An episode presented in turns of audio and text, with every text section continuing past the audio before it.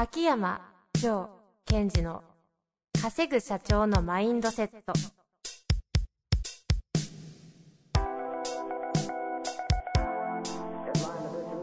なぜ一流の経営者たちはぶつかる壁を次々と越えられるのか。そこに隠されたマインドの正体。ポッドキャスト「稼ぐ社長のマインドセット」は上場企業から中小企業まで。エグゼクティブコーチングトレーナーとして人材開発を行ってきた秋山城賢治が経営や人生で役立つマインドの本質について分かりやすく解説しますこんにちは、遠藤和樹です。秋山城賢治の稼ぐ社長のマインドセット。秋山先生、本日もよろしくお願いいたします。はい、よろしくお願いします。さあ、今日も質問来ておりますので、早速行ってもよろしいですかね？はい、お願いします。今日はですね、ちょっと質問がかなり長いので、ぜひちょっとお付き合いいただきたいと思います。はいこの方ですね、37歳、IT 経営者となります。前回ご質問いただいているようですね。こんにちは。第44回にてマインドセットを行うタイミングに関して質問をさせていただいたものです。社長の人事力、99%の社長が知らないマネジメントの秘訣、早速拝読させていただきました。あ、ありがとうございます。今、Amazon ランキングは1位で、秋山城賢治が1、2、3、4位全部牛耳ってましたけど、牛耳ってる見ました見ました、見ました。嬉しいですね。素晴らしいですよね。その中の今回の最新号、最新号というか最新の書籍が、この社長の人事力ですね。そうですね、あの、巷で黄色本って巷で初めて聞きましたよ。黄色本です黄ね。色本です。はい。それがですね、今回、えー読んでいただいたと。で、内容の99%はスッと入ってきたのですが、1点だけ咀嚼できない点があり質問させていただきましたと。はい。コアビジョンやコアミッション、コアロールやコアバリュー、コアアクションはないですね。コアアクションコアアクションは聞いたことないちょっとなかったですね。などなどを定め、経営を行い、振り返る軸が定まり、舵を取りやすくなったのですが、本書に思いを一つにする必要はないと書かれておりました。うん。確かに最近のお問い合わせいただく若き経営陣、かっこ30代前後にアウトカムを伺うと、多様な変化の激しい時流だからこそ、あえてビジョンを定めずコンセプトの追求により、自然とその時々に合わせたサービスを柔軟に変化させていく、といった回答であり、ジョー先生はこのあたりをすでに捉えられているのかなとも感じております。前振りが長くなりましたが、ここで質問です。ここから質問なんですね。はい。はい。一人一人が自分の勝手な思いを持ちつつも、ある一点に向かって進んでいるとも本書では書かれていたが、ある一点とは、コアビジョンのことなのでしょうか？うん。また、コアミッションやコアバリューやコアアクションのどれかに共感してもらえば OK なのでしょうか？という質問でございました。はい。ありがとうございます。まあ、まずこの質問をしてくれた方が、私の本のどの部分を指して言ってくれてるかっていうことを、まあ、まだお読みのない方もいると思うんでね、うんうんちょっと簡単に紹介しますと、はい。えっ、と、リーダーシップの章のところで、えーリーダーシップで決してやっていけないことの一つとして、はい。えー経営者の方がビジョンを語ることでみんなの思いを一つにしたいってよく言うと。うんうんうん。それを、えーやっちゃいけませんよと私は書いてあるんですよ。確かに一般的な感覚からすると、ビジョンを語ってみんなの社員さんたちとか、うんみんなの思いを一つに、ワンピース的なね、うんうんイメージありますから、この方そうそうがね、疑問に思うのもちょっとわかる気がしますけど。はい。で、そうですね。で、そこを本にも書いたんですが、えーついついこのことに手を出してしまう美薬である。うん。美薬とまで書かれたわけですねこ。れなんかいいことだし、きっとみんなも思いを一つにすることを望んでるよなって思っちゃうわけですよ。うんうんうんうんうん。でただいいことじゃないわけですね。うん、うん。あの、機能しづらいっていうかね。ほうほうほっていうところで、えっ、と、この方はかなり、えっ、と、いろいろと私のことを、本をよく読んでくれて、うんしっかりと咀嚼して学んでくれてる方だからこそ、えっ、と、違和感を持ったと思うんですよ。まあ、そういう点では、あの、本当にいい意味でしっかり読み込んでくれてるなと思います。なるほどですね。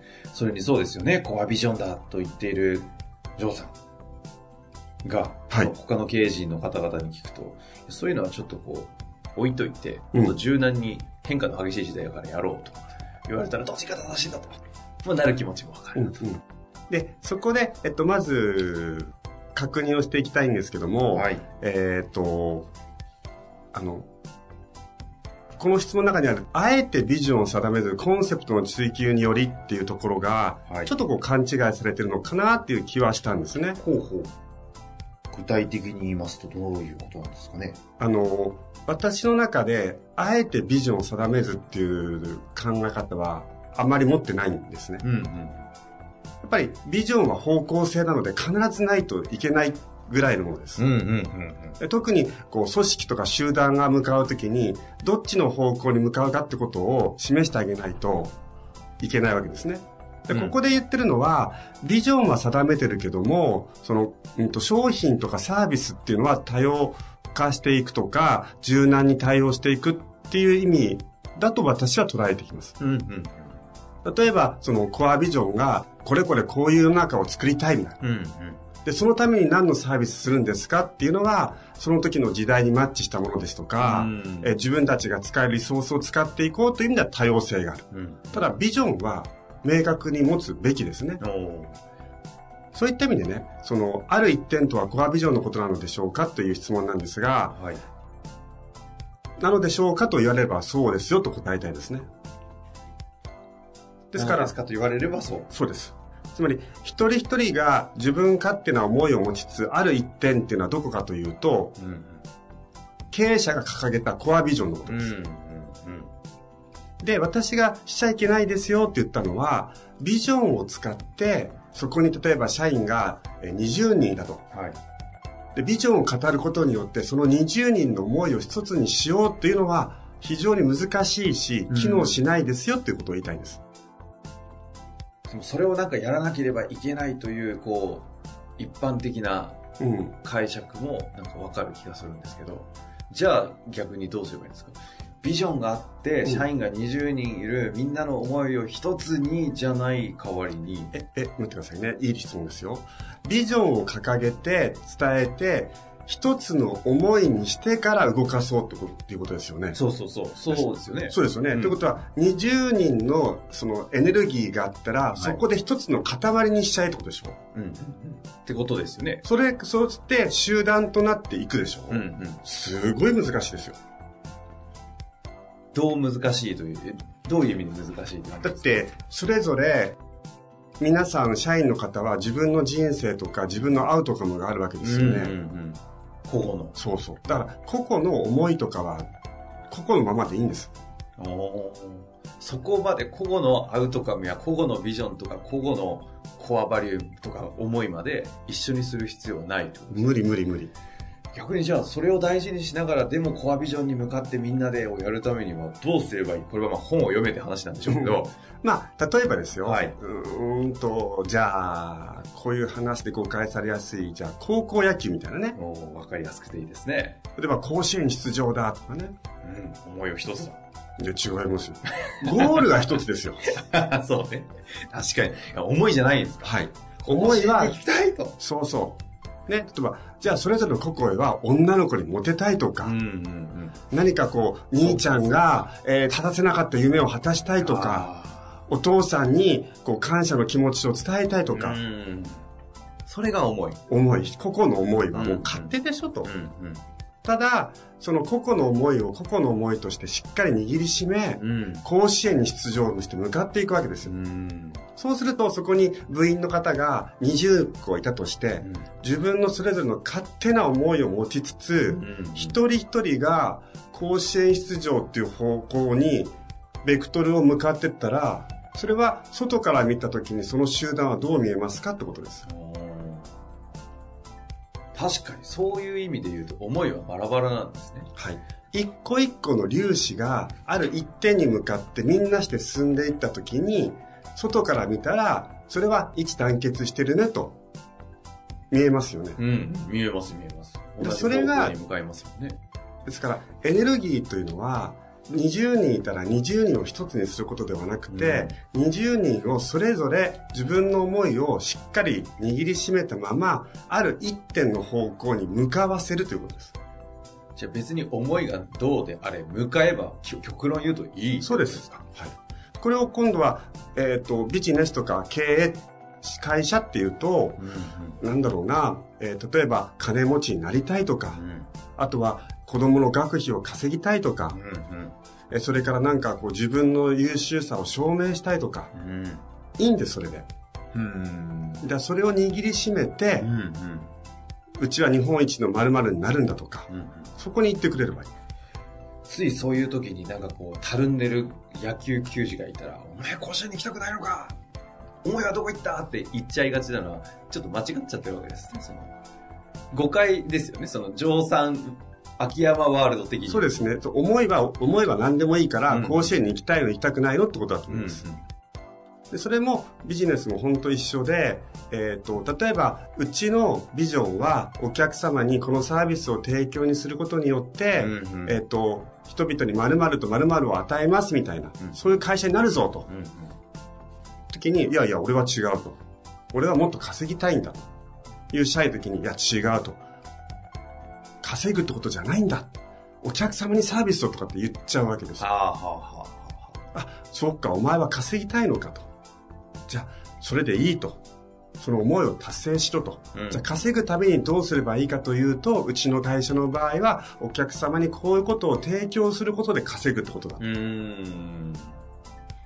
ある社員の方が、えっ、と、僕は、その、お母さんに、えっ、と、親孝行したいんですとか、うんあとは、うーんと、今まで大きく成長させてもらったから、恩返ししたいんです。うん。そんなことはどうでもいい顧客のこと考えろじゃなくって、うんあ、そっかと。あなたはこうしたいんだと。それを握りしめて、じゃあうちの会社はどこ行くかというと、ここに行くんだから来いと。だから社長の立場で言えば、その、それぞれの社員の方々の思いを実現させることを通して自分のビジョンを達成させるように持っていくっていうことです。その通りですね。ですから、あの、例えば、朝礼でですよ、うん社員の方集めてビジョンを語るときに、その会場を一つにしようとしないことです。うん。よ、よくあの、みんなで号令したりとか？あ、あ、その、そっちの話えっとね、やり方は何でもいいです。その、アウトカムとして、うんうん経営者がみんなの前で喋るときのアウトカムとして、この場を一つにしようではなくてうんうんうん、一人一人、本当に20人いたら20人一人一人をこっち側に向かわせようという感覚で話してほしいんです。うん。やってしまいがちなやり方はどうなんですか？みんな俺たちは一つだとか。ああ。一つになったけど方向が見えないみたいな。そうそうそう。ですから、方向を示して、一人一人がそこに向かっていった時に、一つになっちゃってますよと。一つにすることがアウトカムになるのはもう最大の罠ってことですね。そう。一つになってから前に進むんじゃないんです。同じとこに向かうことが一つになるということですね。そうです。そのための方向性がはあ。重要ですよと。うんうんら今本当に、えっ、と、遠藤さんうまいこと言ってくれましたよね。一つになることが合うところだと思っちゃってるから、じゃあ一つになってどこ行くんですかと。うん。うんわからない。大変ですね、それは。でも、なんかこう、それぞれが同じある一点に向かってる時に、自分のアウトカムのためにね、うんうん例えば20人がそれぞれ個人のアウトカムのために同じ場所、一点に向かってる時に、たまに、あ、一体感を感じたりね。うん。お互い連携取らないとそこ行けないわけですよ、全員では。だからそういうところの、その、これ非常にこう、順番が重要なんですね。一つにまとまってから進むんじゃなくて、うんバラバラでいいからう、ん思いは。うんで、なぜ経営者の方が一つの思いにさしたいかってわかりますか？一つは、うそれ自体が心地よくなっちゃうから。ん。うん、その通りです。あ、その通り。一つはそうですね。ここあと何ですか？いろいろありそうですけどね。ここででも秋山先生が言うのはなんだ俺。わかんないですね。ちょっと皆さんも一緒に考えていただきたいです。ですから、こう、意識が社員の方向いちゃってるからですよ。社長が自分のコアビジョンを見てないで社員を見ちゃってるみたいなイメそうですージですか社長は、えー経営者の方はみんなの前に立った時に、社員の顔は見てますが、コアビジョンの方を見てるという姿を見せればいいのに、社員の方ガン見しちゃうわけですよ。お前らのこと大事にしてるぞみたいになそうそうっちゃったり。そうそうそうそう。そこじゃないと。そこではないですね。その、あの、黄色本では勝てる組織を作りましょうという時に。うんうんうん。だいぶクリアに整理をしていただいたんじゃないですか？うん。ご質問にもね、ありましたが、えー一人一人が自分の勝手な思いを持ちつつもある一点に向かって進んでいるうん。と書かれていたが、これはある一点とはコアビジョンですか？と。そうですと。はい。で、あの、その本のところにも書いたんですが、その方が勝てるっていうのはなぜかというと、一人一人が自分の思いとか望みがあるじゃないですか。はい。でそれを達成するためにあそこに行けばいいんだというのが強くないですか？うんうんうん社員 A さんはお金持ちになりたい。社員 B さんは親孝行したいとか、その思いを、あそこに行けば果たせるよと。うんうんだから子を殺しちゃダメだということですよね。社員のうん。コアビジョンに向かうことが彼らのアウトカムの達成につながるようにこううまくコアビジョンと彼らの思いを統合していくような感じでやるとこれがマネジメント？そうですね。です。か？はい。うん。うん。今のお話を聞いた上で改めてこの社長の人事力99%の社長が知らないマネジメントの秘訣読んでいただくとすごいクリアに入ってきそうな印象がありましたので、ねうんぜひこの方もですが読んだ読まれた方もねもう一度読んでいただくと面白いかもしれませんね。あのすごい売れてますよねあ、あの、人事力も、ん。あみたいですね。うん、あれ本当にびっくりですけど、あんなになんかね、こう危なっかしいことって言っちゃ、あれですか、本質をついたことを書いて、なんか本質論ってなかなか実際売れないとこあったりするじゃないですか。そうですねだ。からやっぱり皆さん本当の意味でね、ちゃんとしたマネジメント組織を強くするということに対して考えられてるんだなというのが、はい。部数を見て感じるところでありますね。私もこう、あの、電子書籍のいいところってそこじゃないですか。うんうん。その、なんだろうかな、こう、言いたいことを書ける。そうです。ありがとう言ってくれ。言いたいことをそのまま書ける。うん。その書店に置くのはちょっと違う。要するに、と、ある層に対してドンピシャで書ける。でそれをこう、必要な方が受け取ってくれたっていうのは、まあ嬉しいことですね。というわけでね、ぜひこのポッドキャストも、Kindle 本も皆さんに活かしていただきたいなと思います。というわけで、秋山先生本日もありがとうございました。はい。ありがとうございました。